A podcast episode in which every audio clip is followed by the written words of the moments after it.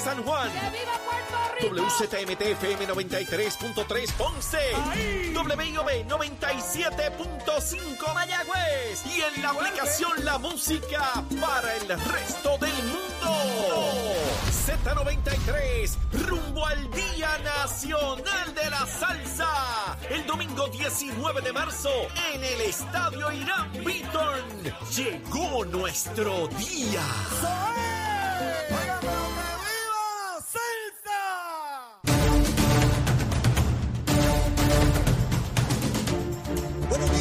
Buenos días América. Comienza Nación Z Nacional hoy martes 28 de febrero del año 2023. Se acaba, se acaba el mes de febrero en el día de hoy, mi hermano. Les habla Leo Díaz, contento de estar con todos ustedes. Mire, con este frío que, que, que está terrible. No les voy a explicar todas las cosas que pasan con el frío, pero ya usted sabe, antes de comenzar a quemar ese cañaveral bien duro y a darle fuego a este frío, vamos a los titulares con Emanuel Pacheco.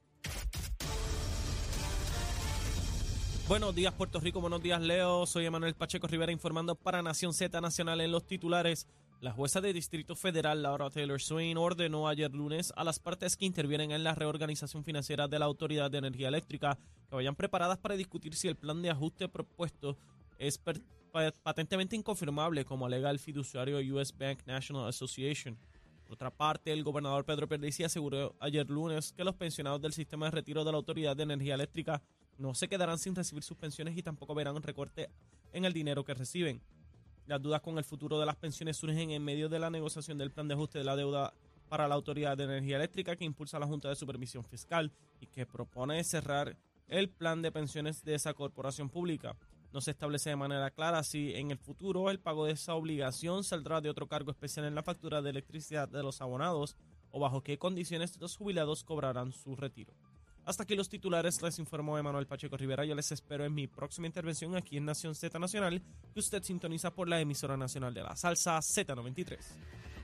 Él es Leo Díaz. Que venimos bajando, mire, chévere, aceleradamente. Na- Nación Z Nacional por la Z. Vamos arriba, vamos arriba, comenzamos tempranito, mire, Nación Z Nacional, contento, contento de estar con todos ustedes. Estamos a través de Z93, la emisora nacional de la salsa, la aplicación La Música y nuestra página de Facebook de Nación Z, siempre recordándole, mire, vamos todos para allá el domingo 19 de marzo, Día Nacional de la Salsa, Estadio Irán Bithorn. Para allá vamos tempranito, mire, a bailar, a disfrutar. Mire, el año pasado eso estuvo tremendo. Vuelvo otra vez. Eh, El año pasado dije, voy para par de horitas. Mire, me quedé allí hasta que cerró. Me encantó, me encantó. Y este año voy para allá otra vez. Con Zulmita, ¿con quién va a ser? A darnos besitos en el cutis allí. Allí nos vamos a dar besitos en el cutis como corresponde. Ya usted sabe. Así tiene que ser. Así que el Día Nacional de la Salsa, domingo 19 de marzo, allí estaremos en el estadio Irán Bithorn. Bueno, como siempre, Luma, Lumita, Lumera. Digo, espero que hayan desayunado, ¿ah? Se hayan comido alguito, no estén ahí esmayados. Hay que comerse alguito, echarle algo. Mire, yo me tomé esa tacita de café con leche temprano a las cinco y media.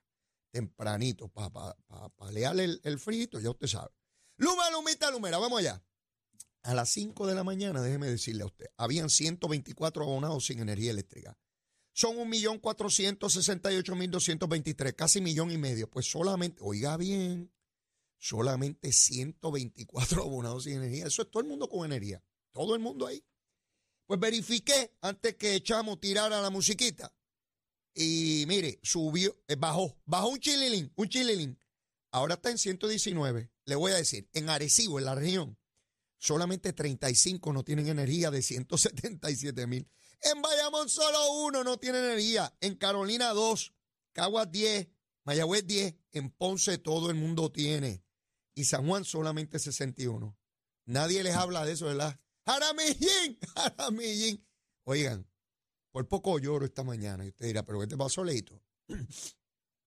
Se me ha salido un lagrimón por el ojo derecho.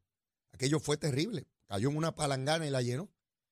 Cuando me enteré que el sábado, finalmente pasado sábado, yo, esto se debió haber hecho una actividad, bendito un homenaje. Jaramillín dejó de ser presidente de la UTIER. Va a seguir fastidiando, pero ya no es presidente de la UTIER. Ahora es sin título. Jaramillín. Ahora es Josué Midja, el nuevo. pre- yo creo que es árabe. Midja. ¿De dónde rayos será ese apellido? Tengo que buscar, activar la unidad averiguativa. Este Josué Mitja es el nuevo director de, de la UTIER. Jaramillín liquidó la UTIER. Puede haber un presidente, pero ya no tienen unionado. Se acabaron. El Luma ya no tienen, allá en el sistema de distribución, y en el sistema de generación tampoco. Así es que eh, el, el, síndico liquidador de la UTIER fue Jaramillo. Figueroa Jaramillo, Jaramillín. Bendito tan bueno, este pájaro. Se nos ha ido. Bueno, este. Adiós con el corazón, que con el alma no puedo. Qué bonito yo canto, ¿verdad? Pero no me dedico a eso porque no quiero generar muchos recursos económicos con mi canto. Bueno, vamos a la política. Vamos a la política, que usted sabe que esa gusanguita nos encanta, como les encanta eso. ¿ah? Hay gente que me dice, Leo, llego en el carro embalado después de llevar los nenes y te voy escuchando y pongo la radio y lo pongo en el carro y lo pongo en la casa y tengo un radio en todos lados para chequear ahí. Y si no te veo, mire, por la aplicación La Música o si no estoy allá en, en la página de Facebook, por todos lados, estamos por todos lados. Bueno, mire, vamos primero con La Palma.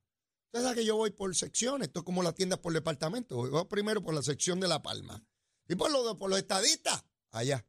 Ayer le preguntan al gobernador Pedro Pili y dice, oiga, la comisionada dice que hay unos casos ahí pendientes y en los tribunales y de persecución. Usted es un perseguidor y un bandido.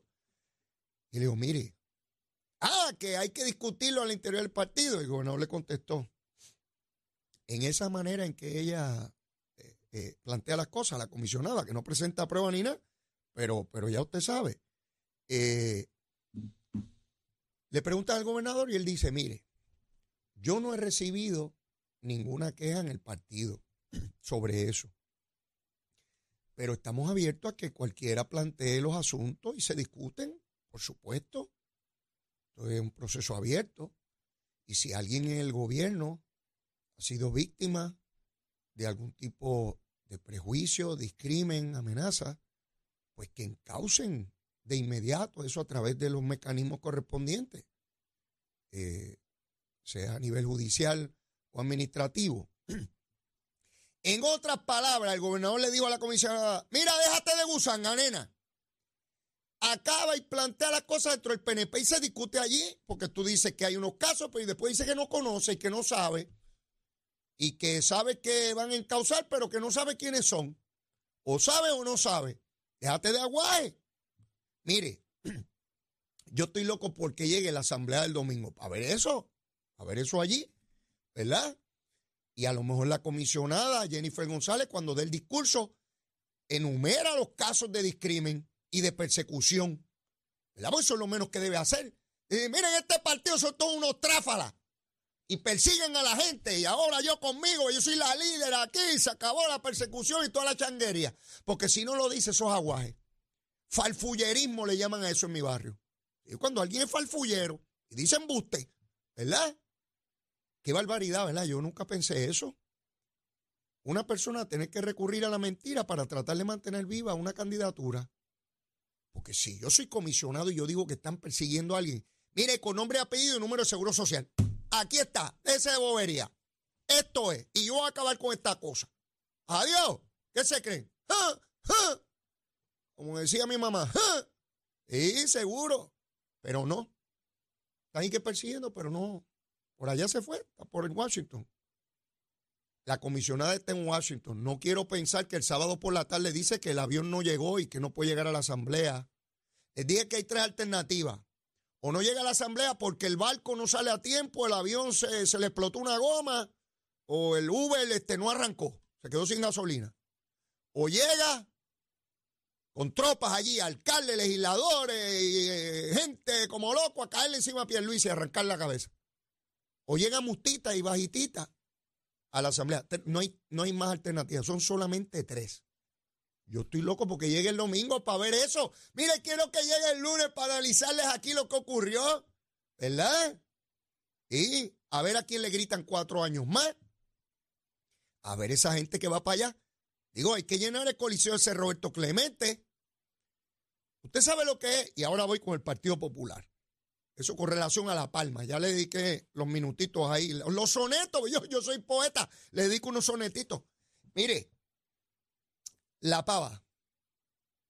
Yo me he quedado pensando en esa asamblea del domingo. ¿Usted sabe lo que es convocar una asamblea del Partido Popular, que es el principal partido de oposición? Esa es la verdad. En una cancha. Es una cancha cualquiera. Vaya allí a Trujillo Alto, vaya allí. Son una cancha. Habían allí no menos de cinco candidatos a la gobernación. Los tres que corren para la presidencia, Dalmau y Zaragoza. Habían allí dos candidatos a comisionados residentes, Héctor Ferrer y Pablo José. Habían senadores y representantes para escoger los miembros de la Junta. Y no llegaron a dos mil personas. Yo, de verdad que yo no entiendo eso. No llegan a dos mil personas en una canchita en Trujillo Alto. No llenaron eso. Entonces el domingo, los de La Palma tienen esta asamblea. Eso no es una canchita, no es el Pedrín Zorrilla, que es más grande, es el Coliseo Roberto Clemente. Sí, allí cabe mucha gente, mucha gente, y hay que ver si La Palma tiene fuerza. Sí, yo quiero ver si La Palma tiene fuerza. O estará igual de muerta que el Partido Popular. Yo quiero ver el domingo. No es que aquel me dijo, que yo no, no. Ahí ver qué es lo que hay. Y cómo se expresa el liderato y cómo, cómo está la cosa. Miren, por meses les he venido describiendo cuál es la situación en términos, cómo afecta al interior de los partidos la gobernanza, que esa es la nueva palabra de folloneta que se usa ahora, la gobernanza. No es el gobierno, es la gobernanza. Sí, sí, eso es como reinventarse. Todos estos vocablos nuevos que se inventan aquí, que son buenísimos. Así es la cosita. ¿Cómo se afecta la gobernanza en función de las divisiones, conflictos que se generan al interior de los partidos políticos? Pues, por ejemplo, en el Partido Popular, tenemos, esta es la situación fáctica. Estos son la situación existente en el Partido Popular en Cámara y Senado. Tienen un presidente que se llama José Luis Dalmau, que ya no es presidente. Y usted dirá, pero Leo es presidente hasta mayo. Mire, una vez usted no aspira a la reelección, usted es un cadáver insepulto. Olvídese de eso. Una vez usted dice, no, yo no voy a correr. Mire, ya usted no cuenta ni para ni para banca. A nadie le importa si usted está vivo o está muerto. A nadie. Ya ese no va. A nadie le importa lo que se comió ayer, es lo que se va a comer hoy. De hecho, lo de ayer ya lo, lo, lo votó, ¿verdad? En alguna u otra forma. Es lo que se va a comer. A la gente no le interesa qué le dieron ayer o la semana pasada, le interesa lo que le van a dar hoy, mañana y el mes que viene. Siempre es para adelante, nunca es para atrás. Y José Luis de Almao ya no es presidente del Partido Popular para todos los efectos. Y no es presidente porque no tenía los votos para prevalecer, no por otra cosa. No es porque es filántropo y regala las cosas que tiene. No, no, no. Nadie deja el poder graciosamente. Lo cede porque se lo van a quitar o se lo arrebatan. No hay otra manera a través de la historia de la humanidad. No me crea a mí, investiguelo. Por tanto, él vio que no podía prevalecer y se salió. Eso le tiene que estar provocando a José Luis Dalmao un conflicto existencial enorme porque él no es de lata ni de piedra. Es un ser humano como cualquier otro, con sentimientos, con frustraciones y con aspiraciones. El portavoz de la delegación del Partido Popular, Javier Aponte Dalmao, el Napoleoncito. Digo, allí, dos o tres Napoleones, por chiquito. Eh, ese salió derrotado último, último en esa votación. Ese está lleno de frustraciones también. Porque donde quiera que se pare en el Partido Popular, decir, mira, este pájaro llegó último. Así que eso le quita punto para aspirar a cualquier posición, sea para revalidar a senador por el distrito o, si quiere correr por acumulación. ¿Ve? En la Cámara, usted tiene a Tatito. Piensen por un momento cómo se proyectaba Tatito en el 2001, 2021. Piénsenlo.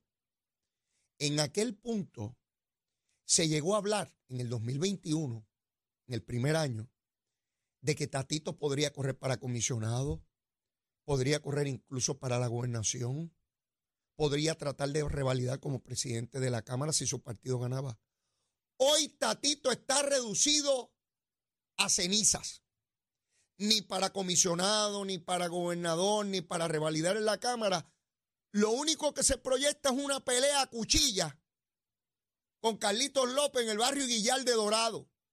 Después de todo, aspirar a un gran municipio, pero no deja de ser un municipio pequeño de Puerto Rico. A eso se redujo Tatito, que era inconsecuente e insignificante en la Asamblea del Partido Popular. Hasta ridículo hizo allí con un sonido, una cosa allí, yo no sé ni qué hizo.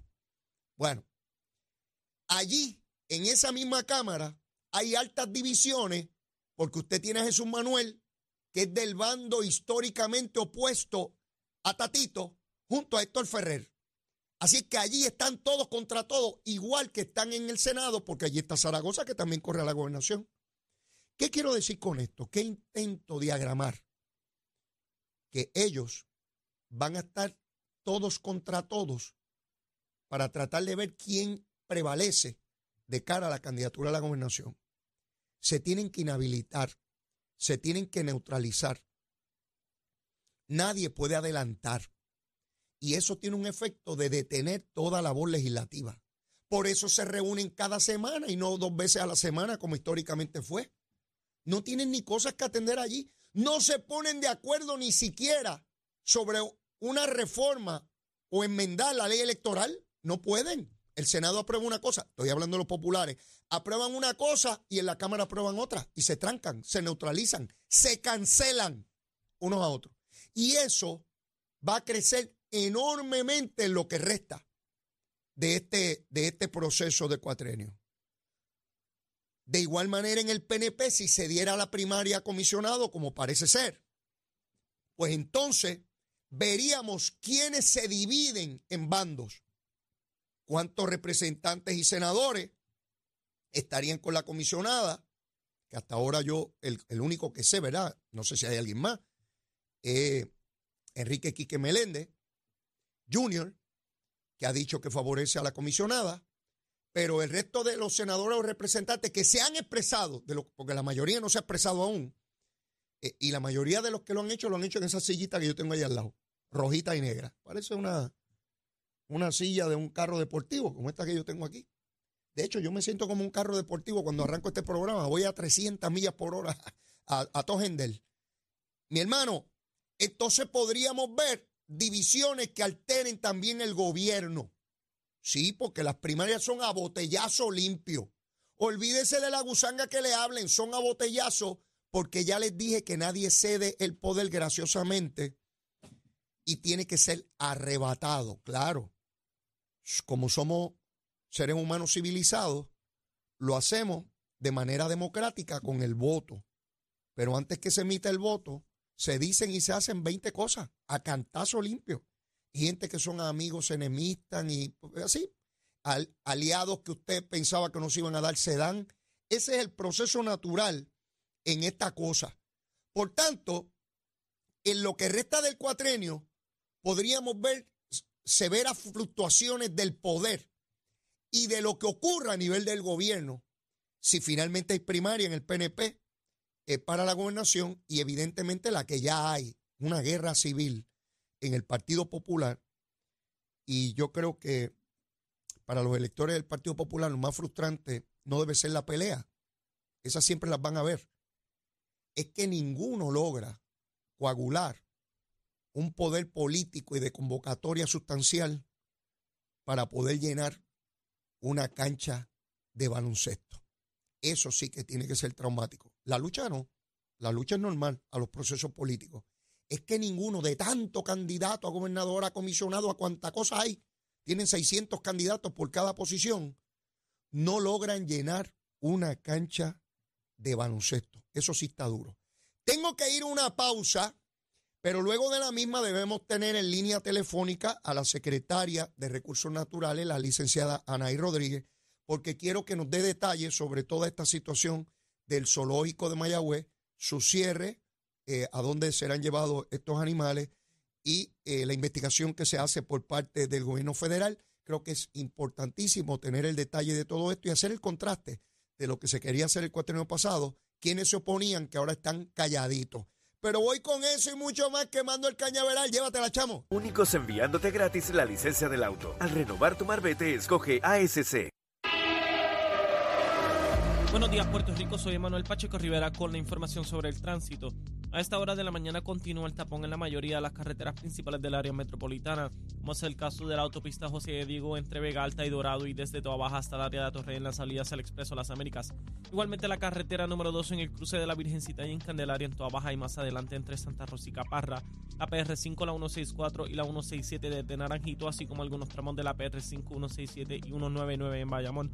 Además, la avenida Lomas Verdes entre la American Military Academy la avenida Ramírez de Arellano, la 165 entre Cataño y Guaynabo en intersección con la PR22, el expreso Valdeoriotti de Castro desde la confluencia con la ruta 66 hasta el área del aeropuerto y más adelante cerca de la entrada al túnel Minillas en Santurce, el ramal 8 y la avenida 65 de Infantería en Carolina, el expreso de Trujillo en dirección a Río Piedras, la 176, 177 y la 199 en Cupey, así como la autopista Luisa Ferré entre Montelledra y la zona del Centro Médico en Río Piedras y más al sur en Caguas, además la 30 desde la colindancia desde Juncos y Curabo hasta la intersección con la 52 y la número 1. Ahora pasamos al informe del tiempo.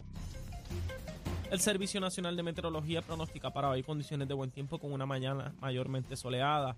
Una vez entrado el día se espera se desarrollen algunos aguaceros a través de sectores del interior y del oeste de la isla, sin embargo, no se espera que acumulen agua significativa. Los vientos estarán desde el noreste de hasta 12 millas por hora, mientras que las temperaturas rondarán en los altos 80 grados en las zonas costeras y en los medios altos 70 grados en las zonas montañosas.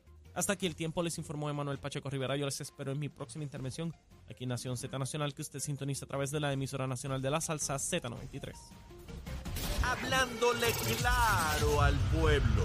Nación Z Nacional, soy Leo Díaz. Buenos días a todos. Leo Díaz, en Nación Z Nacional, por la Z